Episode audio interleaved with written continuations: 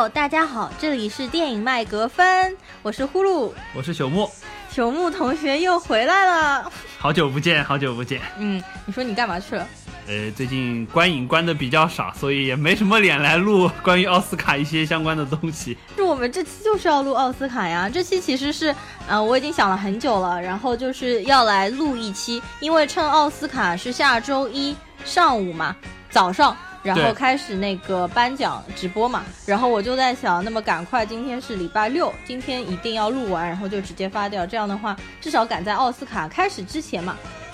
呃，这一届奥斯卡我电影其实看的已经比较多了，比如说最佳影片的九部 Best Picture，我其实只有一部没有看了，就是《华盛顿邮报》，然后。啊，比如说电影长片，呃，不是动画长片、动画短片以及纪录片和最佳外语，我都其实有已经有涉猎了比较多了，所以说我才有底气来做这一次奥斯卡的预测。那么为什么一直到今天才来做呢？是因为我们两个其实刚刚才去电影院看完。呃，对，我们刚刚才看完三块广告牌。嗯，因为呃，其实我前面几期节目也说了，就是 Three Billboards 网上的资源也其实已经被封掉了嘛，因为版权的问题啊，什么乱七八糟。所以呢，我们其实一直等到今天是去电影院看完了公映之后，才可以比较公正的来做这个奥斯卡的预测。接下来呢，我们先从动画片开始吧。嗯，呃，分别从最佳的动画短片、长片，然后是表演类的，呃，最佳的女配、男配、女主、男主，然后再到最佳导演和最佳影片，我们分别来做一下预测。嗯，呃，至于就是说那些技术类的奖项的话，可能我们因为也不是非常专业的人士，呃，我们这边可能也就稍微提一下。当然，这边推荐大家去看一下，因为今年实际上关于就是说这一类的奖项，呃，具体是什么内容，它。表现了电影的哪一个方面？实际上有一个非常短的一个介绍片，大概一分多钟。嗯，里面包括像盖尔加朵啊，包括像杨紫琼啊，大家比较熟悉的演员，都非常好的诠释了这一类型的技术奖，实际上是颁给了对于电影的哪方面的贡献？我觉得大家有兴趣可以去看一下。其实那个短片就是在奥斯卡提名的那个颁奖晚会上面，每一个。提名候选名单出现之前的那个短片，只是帮它全部剪在一起。哎，豆瓣上面就有的那个短片，其实很好的给你诠释了，比如说到底是什么是剪辑，什么是音效，什么是叫做呃视觉特效。比如说杨紫琼那一段，对，超级棒的。杨紫琼那一段，其实她就是坐在椅子上面，但是呢，就通过比如说风扇啊和灯光效果，让人感觉好像是他在水里面飘。另外还有就是令人比较印象深刻，就是盖尔加朵那一段是叫做 production design，这边我们中文翻译过来应该是最佳艺术指导。就是你还记得那个片段吗？就是说，呃，盖尔加朵本来是坐在一个房子里面，然后把所有的房子全部都拿开，然后把他的椅子啊、沙发全部都搬走。艺术意思其实应该就是说，即使你是美女，你没有我们的这个 product design 来帮助你，你也没有办法演戏。对，所以实际上在国外的话，这个最佳艺术指导实际上是可能是仅次于导演非常重量的一个奖项，嗯，因为它对于就说整个片子的画面呈现以及就是说想要表达的这些意思，起起到了很大的一个帮助的作用。嗯嗯。当然，在我们国内的话，可能呃摄影可能会排在导演对，可能会排在导演之下，可能也有不同的方式了。呃，但是我觉得这边好像感觉 cinematography 也是好像。最重要，不过那个短片里面，它应该第一排的就是 production design，第二排的才是 cinematography，好像是这样子的。好，那么我们言归正传啊，我们就按照刚刚朽木说的这个顺序呢，一点一点就是往前，我从后往前讲，就先从小讲开始说起。那么我们先来说一下是，呃，最佳动画短片。因为动画短片对吧，每一个其实都很短，所以花不了多长时间就全部都可以看完的。一共是五个啊，有入围对吧？然后没想到啊，其中有一个动画短片有一个多小时啊，对，那部超级长，一部 对的，可能算是就是说童话大杂烩的一部片子。对对，那部电影呢叫做《Revolting Rhymes》，翻译过来的名字呢叫《反叛的童谣》或者叫《反叛的童话》。其实大家都可以在 B 站上面直接搜到它的资源，已经就很多，直接可以在 B 站上面看。它大概是一个小时左右。这部短片其实是我这五部短片里面第二喜欢的。那么第一喜欢的我们一会儿再说。这家动画短片的话呢，实际上它是融合了好多个童话故事，比如说呃，对，它那里面从三只小猪，包括到小红帽，还有像白雪公主什么，全部混在一块儿，把里面的人物实际上是做了一个有意思的穿插。对，然后还有那个杰克与魔豆啊，还有 Cinderella，就是灰姑娘。其实当中还有那个青蛙王子，而且这部片子就是我看我我在豆瓣上面看，不是在哔哩哔哩上面看，然后就一直看到捧腹大笑，就停不下来。不过这部片子就是说，你可以看到它的画面啊，呈现其实制作方面可能不是太精良，因为它可能时间太长。对，我觉得大家一开始看千万不要被这个画面所吓到，这个就可能虽然它做了有将近一个小时，但是可能成本就只有别人五分钟片子的成本，所以说画画风非常的怎么讲？呃，粗糙吧，可以说真的是挺粗糙的。就是比如说，它里面有那个小红帽里面那个大灰狼，它的身上的毛还可以，但是它大灰狼有两个侄子嘛。一个比较圆胖的狼和一个比较瘦的狼，它的那两侄子在他的回忆当中出现的时候，身上是一根毛都没有，就光溜溜的。我第一眼看到，感觉以为是我们国内什么那种五毛特效做的那种狼呃熊来了，有一种感觉呃熊来了，就是熊大熊二那个对吧？啊，那个叫什么动画？呃，好像就叫熊来了吧？啊，熊出没，熊出没，出没。对，有一种感觉就是好像次要角色好像经费不足，的服装就很简陋，做的效果就很差的那种样子。但是这个故事其实真的从头到尾我。我都很喜欢，所以我还挺推荐大家直接去 B 站上面看一下，有一个小时的时间。好，那么第二个动画短片叫做《失物招领》，叫做其实它的英文名字叫 L O U Low，其实 Low 代表的是 Lost and Found，对，它是 Lost and Found 里面的几个字母。对，这个短片是皮克斯做的。对，这个短片实际上，呃，反正。符合皮克斯的风格啦，就是呃寓教于乐的这么一部片子。虽然就是说画质上确实比起皮克斯其他精良制作的片子是差了一点，嗯，感觉好像可能是五年之前拿出来的这个动画制作的效果。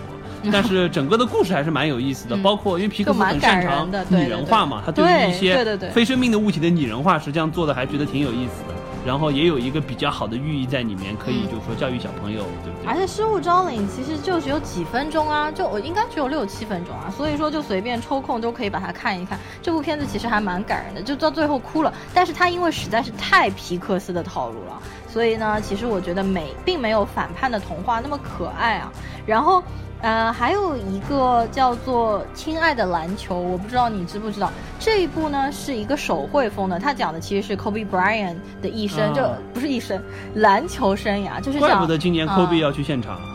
是吗？对，今年 Kobe 好像是要去现场的，我是看到这个新闻，我没仔细看啊，看来是因为和这个可能还是有些关系。退役了吗？还是什么？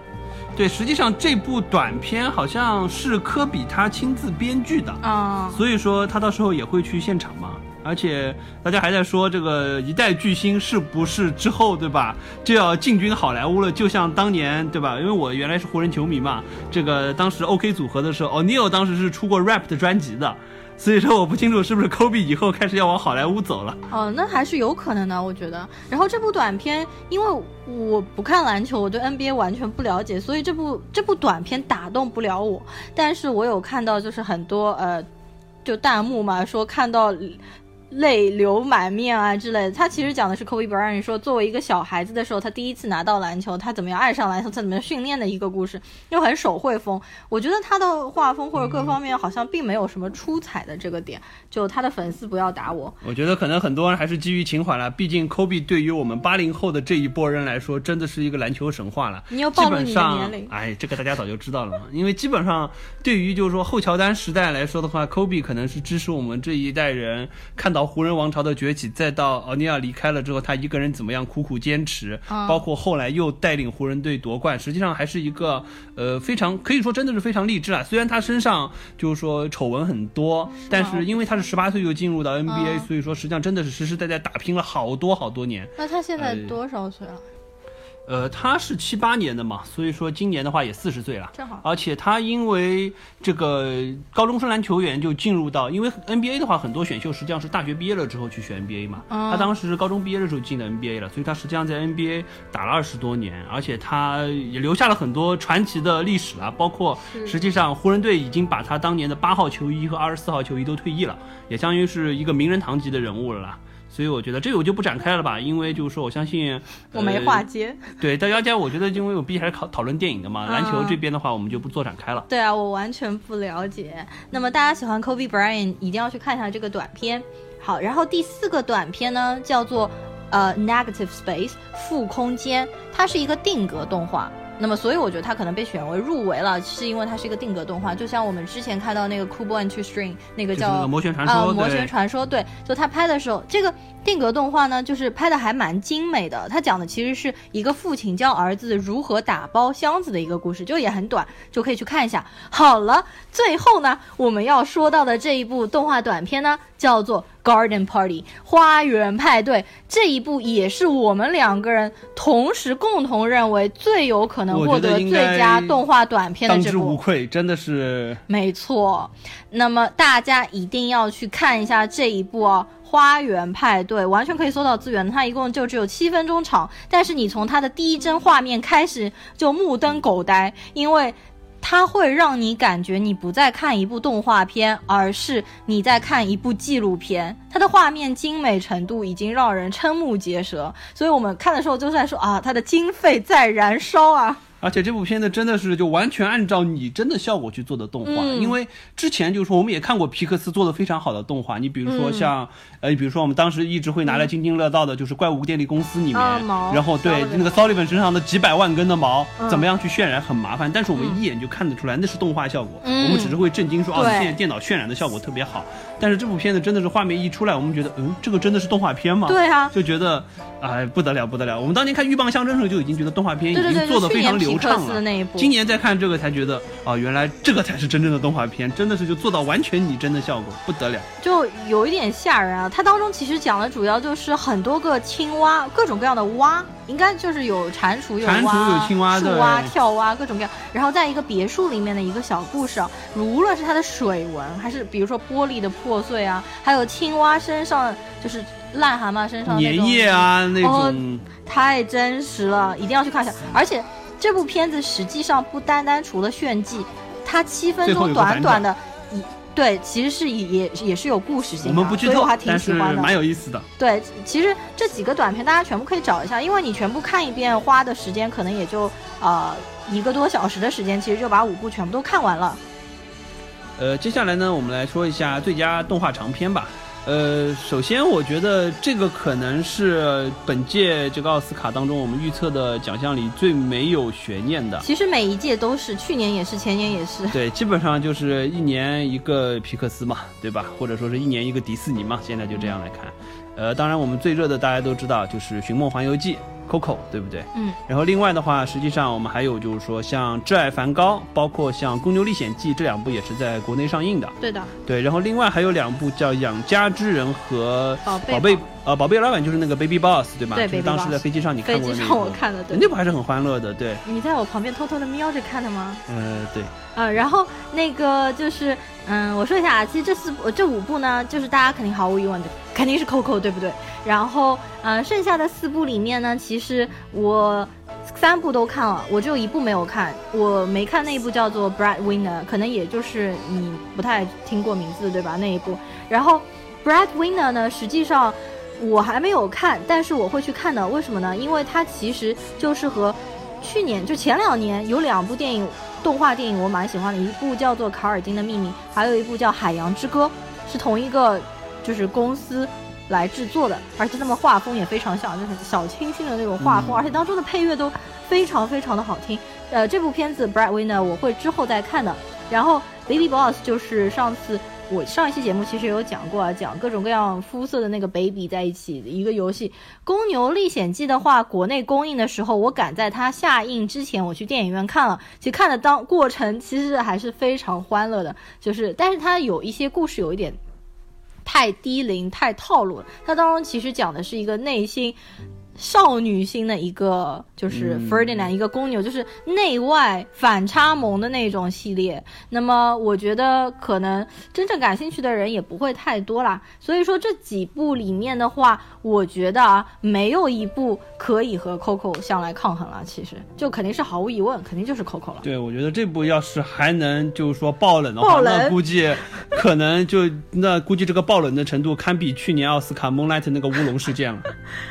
然后我们就稍微顺便提一下原创的歌曲好了，因为 Coco 里面其实那一首 Remember Me，它也被提名了最佳原创歌曲。好，那你是不是就希望 Coco 得？实际上我还真不是哎，我还挺希望马戏之王的，因为是吗？因为你想，如果马戏之王的这一首再拿的话，实际上就像去年拉拉 land 他们的两个就是作曲的人，他们相当于是连庄了。因为我还觉得他们他们两个写的歌还真的不错，而且我希望他们以后可能最好每年都能给我们贡献一部非常精彩的歌舞类型的片子看，对不对？是的。然后我的话当然不用讲了，对吧？我肯定是希望马戏之王里面这首 This Is Me 得奖。他其实，在金球奖上面已经获奖了嘛，最佳演员。呃，然后他呃，狼叔肯定这次就会颁奖，肯定会来，因为金刚狼也被提了嘛。所以说，呃，还有那个就是唱《This Is Me》里面那个 Bearded Lady，就是那个胡子女，她会在奥斯卡当中有演出演唱这首《This Is Me》这个这个歌。那么除此之外，还有提名的就是《Mystery of Love》，就是。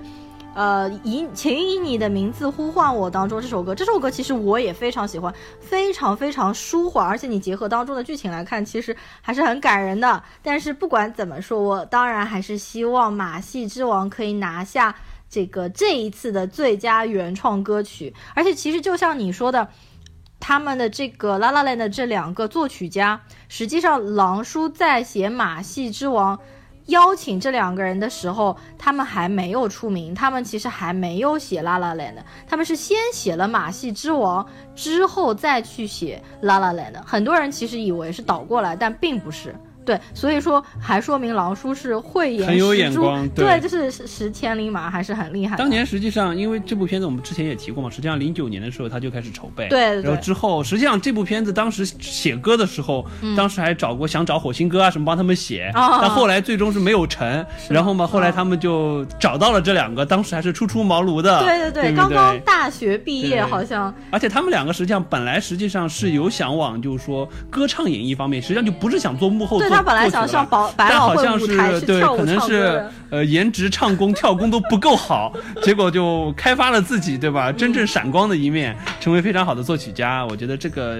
作曲填词真的写得很好。而且据说他们也其中有三首歌就是在飞机上面写出来的，上了飞机真的是，然后下了飞机之后就交货了，就真的是非常的厉害啊！这两个人现在前途无量了。对啊，而且我觉得如果说你想想，拉拉链的当时已经是一个成功了，今年马戏之王再可。因为《马戏之王》票房还可以嘛，我觉得。如果说好莱坞能认可这种模式，以后每年都会产量产这么一些比较好看的歌舞片，因为现在真的好的歌舞片太少太少了。是的，然后《马戏之王》实际上已经在影史上面，就是在近七十年代之后的影史上面，已经票房是排位歌舞片、音乐剧当中的第四位了，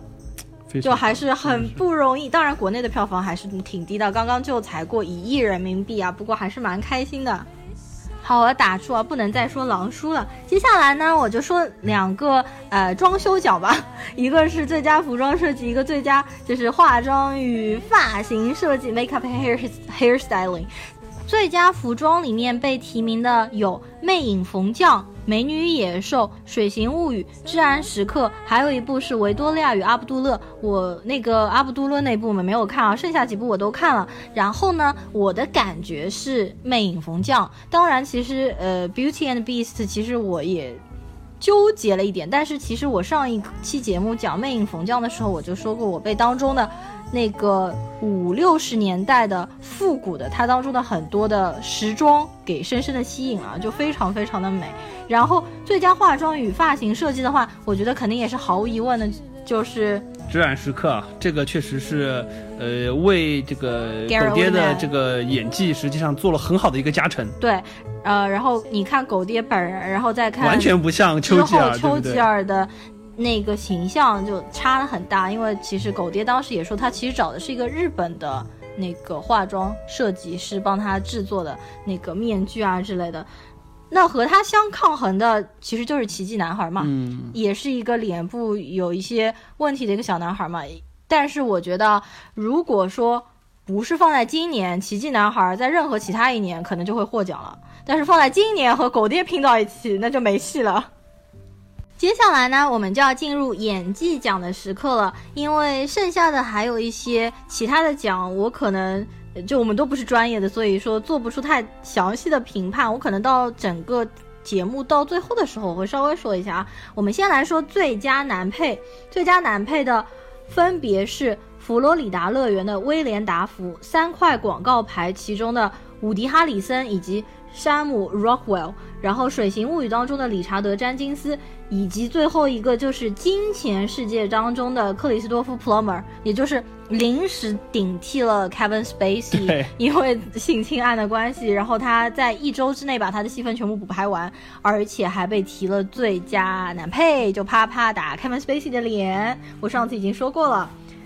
好，那么我们因为刚刚就几个小时之前刚刚看完三块广告牌嘛，就其实感觉三块广告牌它并没有男主。它，其中都是提的是男配的角色。对，实际上这部片子里的男性角色，也就是伍迪·哈里森演的这个 Chief，还有他手下的这个 Officer Sam Lockwell 演的这个角色，还有他儿子。呃，他儿子我觉得都不能算了，我觉得对。所以说，实际上可能这部片子为什么他们俩提的都是男配，相当于是他俩一个是在片子的前半段，一个是在片子的后半段承担了这个男性的主要角色的这么一个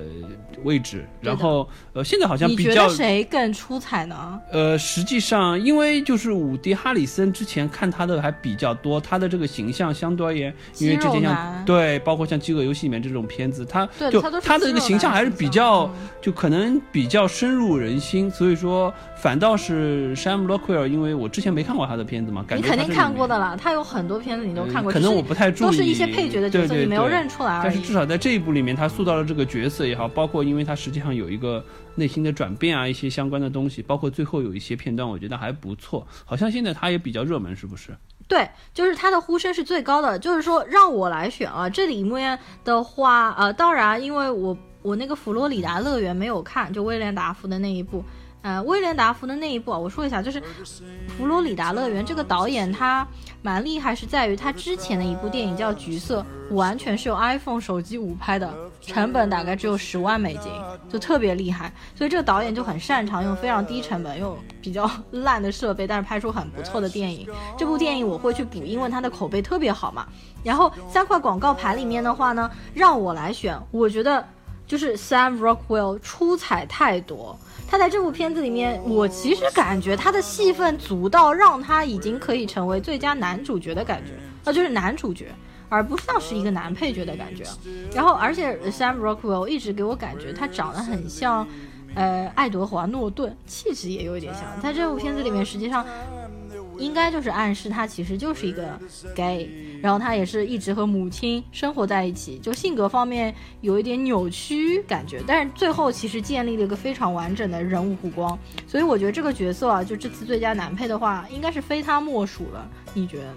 对，我觉得一个是你开始说到 gay 这一块了，我觉得这肯定是有这个 gay 了，因为里面它里面有很明显的暗示，他提到墨西哥那边实际上对于 gay 是多么的，就是 harsh 的一个状态，又提到了实际上他实际上他本身可以，他里面提到说他要学英语那段就知道他实际上不是 native 的 American，所以说我就觉得那段有点奇怪，为什么会对他实际上特意说了他说英文，就是因为可以他和他妈肯定是从墨西哥那边移民过来的，然后他必须学好英文才能当你人，还不用留在墨西哥那边，包括他对于那个就是做广告的那个那个小。年轻人对对他就非常的反反感，因为就他就他不希望别人知道他是 gay，因为他知道那个人是 gay，所以他就对他非。那个人明显也是 gay 的感觉啊！真的哦，原来是这样子。对啊，所以所所谓的恐同就是这个意思，就是就有点像是什么，就有点像是那个美国丽人里面那个感觉一样。就我是 gay，但是我不希望知道你知道我是 gay，因为我知道你是 gay，所以我要对你无情的打压，就很明显的是这种感觉。哇塞，原来你还看出这么深层我觉得这个就它里面几个东西串起来。你觉得里面那个广告商实际上就非常明示他是个 gay，然后他很恨他，又很害怕他。对。但然后哦，原来是这样，我没有，我还没想到这一点呢。而且因为他这个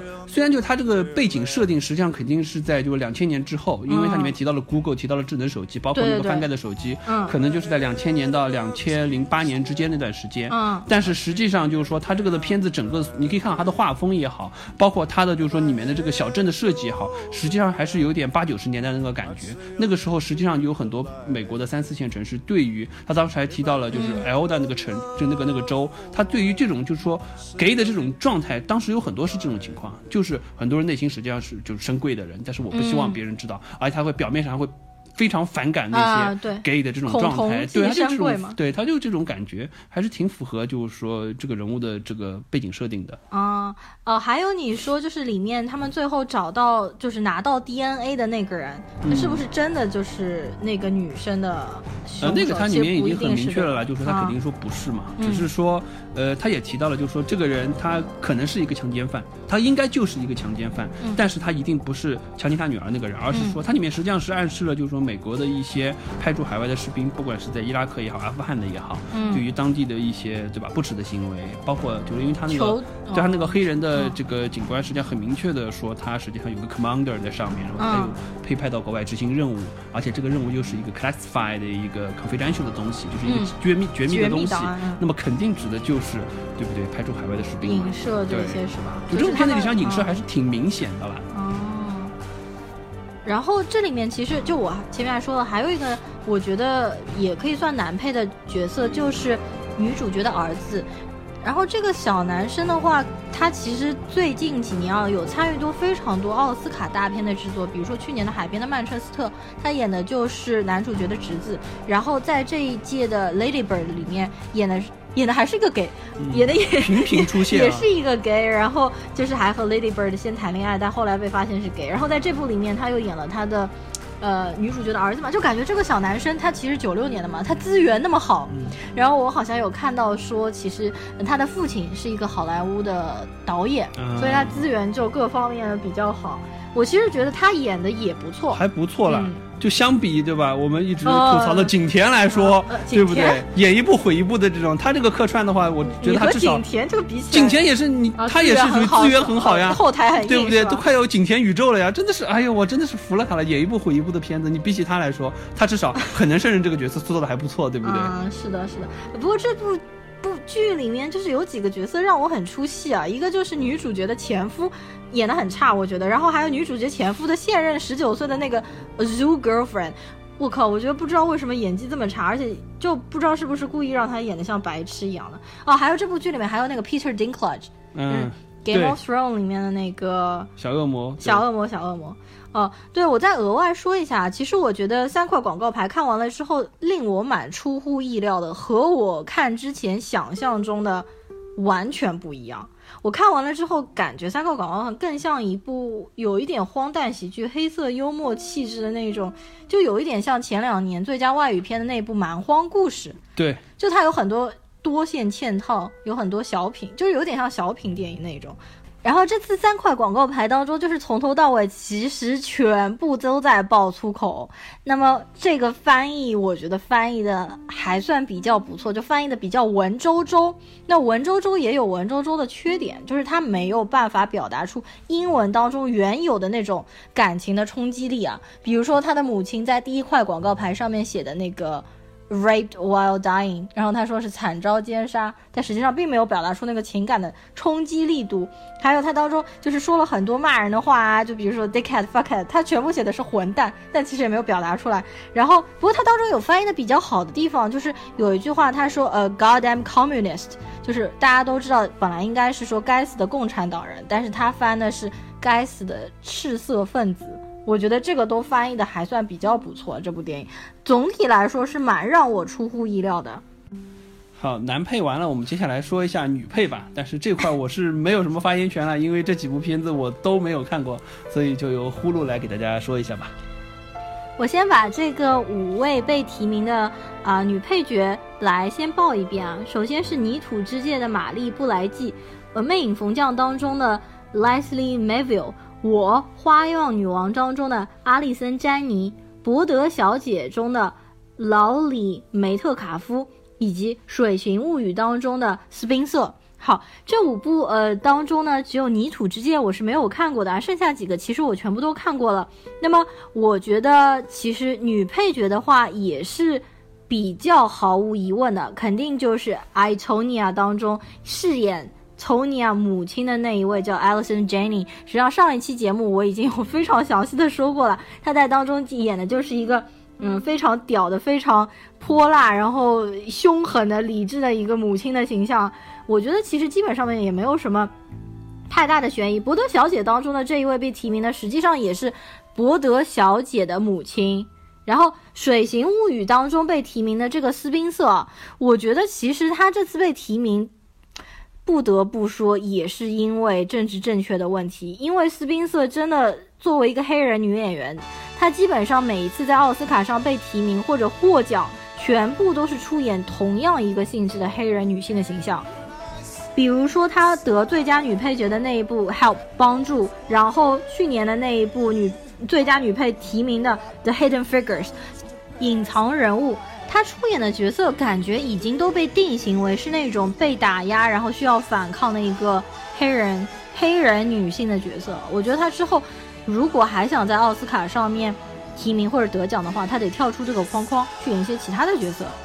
最后我来稍微说一点八卦的事情，可能大家已经都知道了啊，魅影逢将被提名的这次的最佳女配角。叫做 Leslie Melville，Leslie Melville 实际上就是 Gary Oldman 的第一任妻子，所以说这一次呢，其实今年这一届九十卡九十届奥斯卡上面，Gary Oldman 要跟他前妻要遇到了，而且呢，他们是一前一后啊，正好是坐在。不知道 Gary Oldman 跟他前妻遇到之后会不会尴尬？但是看他和前妻在网上呢，就是留言，看来他们好像现在关系还不错。Gary Oldman 还在网上写了一段话，说就是说他们的儿子，他们的儿子叫做 Alfie Oldman，说 Alfie Oldman is a double Oscar nominee kid because my ex, his mom Leslie Melville also was nominated。然后他的母亲就是 Leslie Melville 也在网上写了一段话，说。这个日子对我们的儿子来说是非常重大的日子，因为他的父母双双都被奥斯卡提名了。啊，狗爹也是蛮可以的，因为他已经结了第五次婚，而且他最近的一次，其实就是在他演那个《Darkest Hour》演那个至暗时刻的时候，他身上还穿着那个呃丘吉尔的服装，就完全是丘吉尔的化妆，然后给他的妻子跪地求婚，然后他妻子同意了。所以他又结了一次婚，而且他有好几个小孩。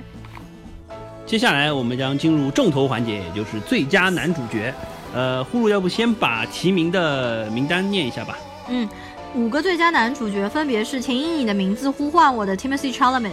呃，《魅影逢将》当中的 Daniel Day Lewis，《逃出绝命》中的丹尼尔·卡卢亚，《Darkest Hour》的狗爹，以及《罗曼先生你好》的丹泽尔·华盛顿。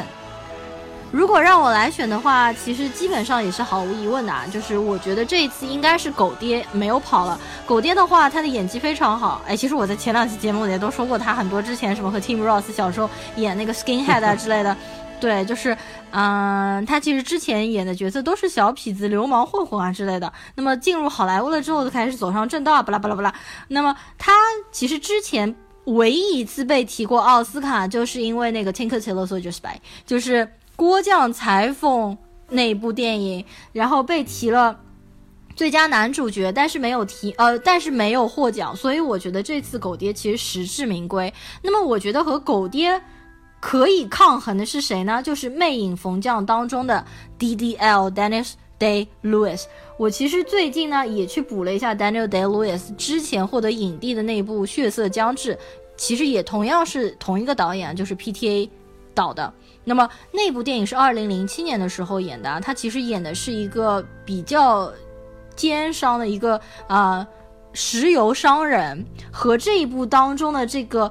英国裁缝的形象是完全大相径庭的，而且他在那部当中是一口南方那种美国南方那种乡下口音，以及他在这部里面呢是一个完全。标准的英式口音，但他本来就是英国人嘛，你真的会发现他的演技非常好。但是我觉得 Daniel Day Lewis，因为他已经拿过三次奥斯卡的最佳，就是男主角，拿过三次了，拿过三次了。所以说，我觉得他这一次可能也是 应该不会再给他吧？就有点友情出客串一下这种，可能也就只是提名而已了。对。然后另下接下来我们看一下另外几个可能只是陪跑的提名啊，比如说像那个《请以你的名字呼唤我》里面的甜茶，对不对？花样美男，对不对？呃，甜茶的话呢，嗯，对他其实收获了很多少女心，对吧？甜茶因为年纪很小，他是影史上面被提名的，就是啊最佳男主角当中年龄第三小的。然后他今年是多大？他九六年的还是九五年的？所以说真的是九六年的应该是二十二那真的是非常小。对，之前我们是在那个《Interstellar》里面看到他嘛，对不对？他是演那个男主角的少年时代的儿子。对，就是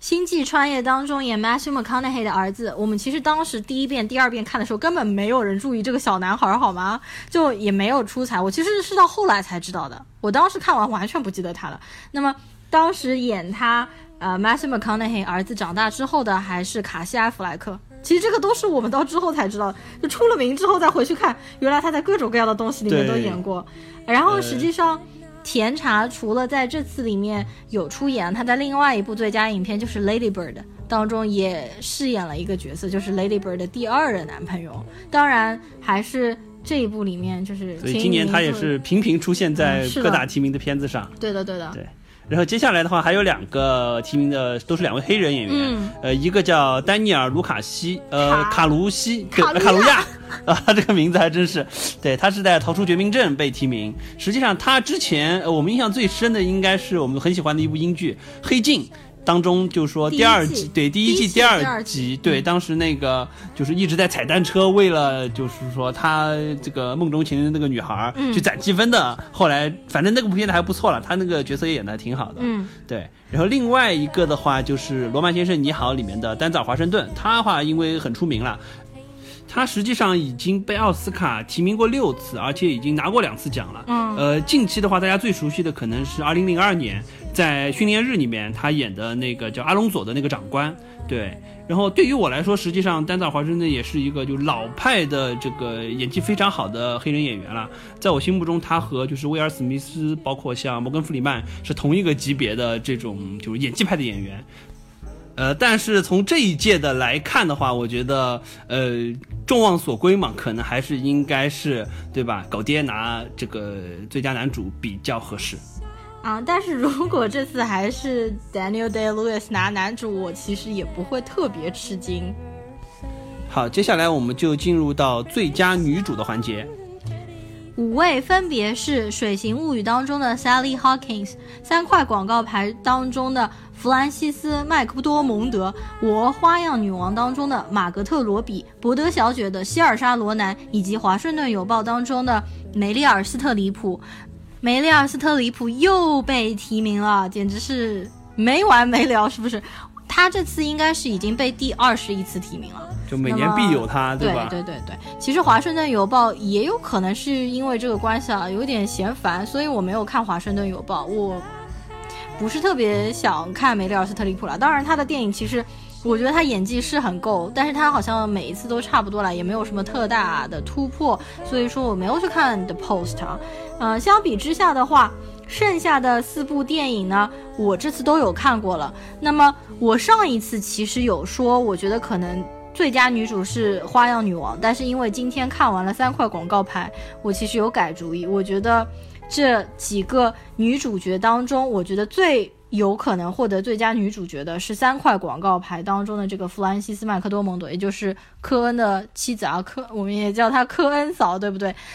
对，的确，这一部科恩嫂她演的确实是因为这个角色，实际上，呃，前后的心理变化也好，包括在就是说背景设定当中内心的挣扎也好，实际上挺难塑造的。她很多细节的方面，我觉得，因为其他几部片子可能我没有太多的发言权，但这部至少我们刚刚看完，确实感觉演技真的非常非常的棒。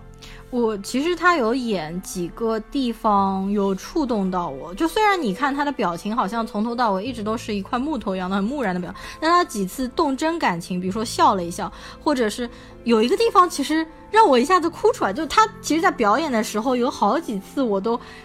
有一点那种哭的感觉，有一次就是呃三块广播台着火的时候，他不是拿那个灭火器去灭火，然后他儿子不是。抱住他不让他去灭嘛，然后他就在那边说 Robbie，就是喊他儿子的名字，就很用力的喊他儿子。那边我还哭出来了，我觉得他演的非常好，就感情的拿捏，还有爆发出来的感情的那个尺寸都把握的非常好。就是说有一个小鹿闯到那个 Billboards 旁边那一段，他和小鹿之间对话那种感觉，就有一种对不对？哦，那个你说那个梅花鹿是吧？就是说那个梅花鹿 looking pretty，然后那一段。对，而且到最后面，我觉得他就不动声色的感觉，这个演技还是非常的棒。可能真的也是年龄摆在 那边，对不对？就是超过了我说马格特罗比，毕竟马格特罗比才九零年，年纪还是对九零后嘛，年纪还是比较小。他之前的话就是小丑女，对，然后还有那个华尔街之狼当中演的，得了新人奖嘛。我们回到说科恩嫂啊，她其实之前已经得过一次奥斯卡的最佳女主角了，就是在她老公执导的那部片子《Fargo》冰雪暴当中已经获奖了。那我觉得她其实大家也都在说啊，她这次马上要报到第二座小金人了。好，那么剩下的几个就是 Sally Hawkins。当时其实我看完《水形物语》，我是觉得 Sally Hawkins 演技也是非常好，演一个哑女。然后还有呃，但是啊，我后来看完了《伯德小姐》之后，我觉得希尔莎罗南，嗯，演的就好像比起其他几位来说要逊色一点啊。而且希尔莎罗南实际上已经二十二岁了，她怎么感觉这么多年又回去又去演一个那种高中生，就感觉她的形象没有突破啊。所以这次我比较喜欢的。就是是科恩嫂，然后话是马格特罗比和 Sally Hawkins，他们的演技其实我也都很喜欢，但是我觉得比较突出的话还是科恩嫂。演员奖我们其实已经全部都说完了，接下来就来预测一下最佳导演和最佳影片吧。然后先说最佳导演啊，五个分别是《敦刻尔克》当中的克里斯多夫诺兰，《逃出绝命镇》的乔丹皮尔，《伯德小姐》的格雷塔。格韦格以及《魅影逢将》的 P.T.A，呃，Paul Thomas Anderson 以及《水形物语》当中的吉尔摩·德托罗。这一届从呼声来看的话，应该是吉尔莫·德托罗了。他基本上在这一个颁奖季已经横扫了很多奖项了啦。比如说 BAFTA 英国的那个，还有金球奖，他也对对对。此外，能和他稍微竞争一下，这个冲击一下这个最佳导演的，可能也就是我们非常期待的 Christopher 诺兰，对不对？但是我觉得以德吉尔莫德托罗现在的这个趋势来说的话，呃，可能这届最佳导演还是他没跑了。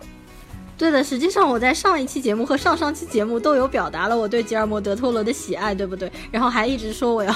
专门做一期他的节目，因为我看了，比如说《鬼童院》啊，《潘神的迷宫》、《猩红山峰》，还有《环星》，不是那个叫《环太平洋》。环太平洋，对对对。然后，呃，我其实一直想要做，但是他资料很多，我上次有说嘛，我打算把他资料慢慢慢慢慢慢全部都看一下，然后他的剪辑视频啊，他的采访的视频啊，然后看下来之后呢，再来具体的做一下。而且《水形物语》的确是我这一次其实所有奥斯卡这么多十几部、二十几部里面，我其实唯一一部打了五颗星的电影。我是非常喜欢这部电影，就是它的各方面都有触动到我。所以说，如果让我选的话，这一次其实我也会选择吉尔摩·德托罗做最佳导演。那么我要对不起诺兰了，上次我还说我希望诺兰得最佳导演，但是感觉诺兰这一次，嗯。敦刻尔克的话，我没有像《水形物语》那么喜欢。然后，《魅影逢将》的这个导演呢，叫做 P.T.A，就是 Paul Thomas Anderson，他被奥斯卡提名了六次。那么其中有因为最佳导演，也有最佳改编剧本啊、最佳原创剧本被提名，但是一次都没有获过奖。我最近其实有补了一下他的《血色将至》，还有《不羁夜》，还有《木兰花》。其中我最喜欢的其实也是 Daniel Day Lewis 演的那个《血色将至》啊，我之后应该还会继续再把他的电影全部都看完，因为它其实嗯电影拍到现在的话还不是特别多，所以说补起来也不是太难。剩下两个被提名的最佳导演就是乔丹皮尔，一个黑人导演，以及呃格雷塔格韦格这个女性导演，实际上嗯都是。在奥斯卡上面还比较少见的就是黑人和女人这样的组合啊被提名，但是我觉得他们两个这一次要得奖的话还欠火候，要看他们之后的导演作品，然后再来评判。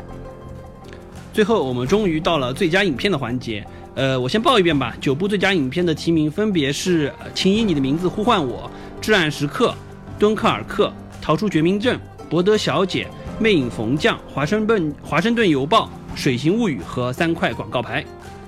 那我先大概来说一下好了，因为这九部的话，其实我只有一部华盛顿邮报没有看啊，其他我全部都看。就以我个人喜好来说的话，我前面也说的很清楚了，我最喜欢的就是水形物语，我给他打了五颗星。那么他从各个方面都满足了我，就是对一个电影的需求啊。我觉得他是一个真正热爱电影的导演，而且他当中想象力啊。就非常丰富啊，那么，所以说呢，让我来选的话，我觉得可能这一次的最佳影片是《水形物语》。当然，我也知道，其实呼声最高的是三块广告牌。对，从我个人来说的话，实际上我觉得《水形物语》呃好看，然后导演也确实非常棒，所以我觉得呃吉尔莫·德·托罗拿最佳导演是很有可能的。呃，但是我觉得从最佳影片的角度来说，可能三块广告牌会更符合现在就是你看奥奥斯卡现在对现在的这个政治正确的这个调性，再加上前几部拿奖的片子，对不对？你就会觉得三块广告牌可能更应和他们本身对于最佳影片的这个筛选的标准以及最终评奖的这个打分来看，我觉得可能三块广告牌的呃呼声会更高一点，拿奖的可能性更大。好像除了这两部之外，其他。都没有什么呼声啊，就是对我个人而而言的话，我这九部里面其实的确也是最喜欢，就是啊《水形物语》，接着的话是三块广告牌，然后剩下来的话这几部里面哦，挑挑拣拣的话是那个《魅影逢将》，我喜欢的。其实还有一部没有入围 Best Picture，就是《我花样女王》艾托尼亚，我也是很喜欢的。这几部我都打都有打了四颗星啊。呃，请以你的名字呼唤我，至暗时刻。的话，我觉得可能要算到第二梯队里面吧。逃出绝命镇和博德小姐的话，就要算到第三梯队里面了。我们这期的节目呢，又差不多到尾声了。我们主要的几个奖项其实都有做了预测，我一会儿的话也会把它列在我们节目的下面。啊，希望大家也可以列一下你们心目当中，比如说对这次节目的一个预测啊。反正周一早上的话，我会看直播。然后我正好也有空，然后就可以看直播啊。我其实最近几年的奥斯卡我都是看直播的，啊，然后到最后的话，其实说几个，嗯，就是小奖吧。就比如说最佳改编剧本的话，我非常非常非常希望《金刚狼三》可以得，但是我觉得可能有点有点有点困难，你觉得呢？但是我觉得，反正至少他现在能进排名的话，已经对漫改电影是一个认可的了，我觉得。在节目的尾声呢，就说一个比较有意思的事情啊。大家知道这次最佳纪录长片，其中有一部呼声最高的叫做《脸庞村庄》，然后这部纪录片我也有看，实际上讲的就是一个，呃，三十三岁的一个 JR 的那个，有点像摄影师和行为艺术家，就是他到处在全世界各地旅游，然后给大家拍黑白照片，然后把大家的脸贴到墙壁上面，非常大的那种，像海报一样的。对对对。我们实际上当时对的，有一年我们在完全不知道这个事情的时候，当时二零一四年就我们路过新天地的时候，对，看到那边实际上就有这个活动，就我们当时很惊奇，说就在新天地北里那边，然后很多印了黑白的照片，那边当场拍，当场可以印拿出来，然后贴墙壁上。我们当时还非常一内心冷漠的就走了过去，因为当时其实有一辆小车，然后路人的话是免费可以在那边排队拍照，就有一排人排在那边，其实也不是太多。然后我们只是好奇过去看了一眼，然后就走开了，你知道吗？也许我们当时多排那么半个小时，也许就为对吧奥斯卡贡献一份力量，可能就会有我们的脸庞。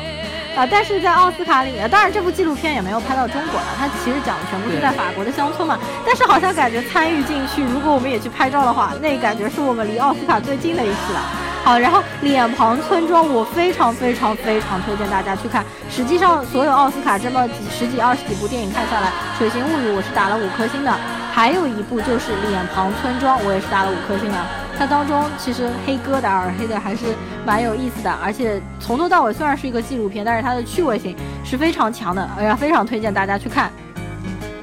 好，那么我们这期节目的话呢，也到了尾声，然后我们匆匆忙忙录了这一期啊，就是拼命想赶在奥斯卡这个直播之前赶快先放出来，所以说呢，这期节目就打算一刀不剪了，直接就这样放上来了。那么谢谢大家的收听，呃，如果你们也有预测的话，也可以就欢迎发留言，然后留在我们的这期节目的下面。好，那么我们下次节目再见，大家拜拜，拜拜。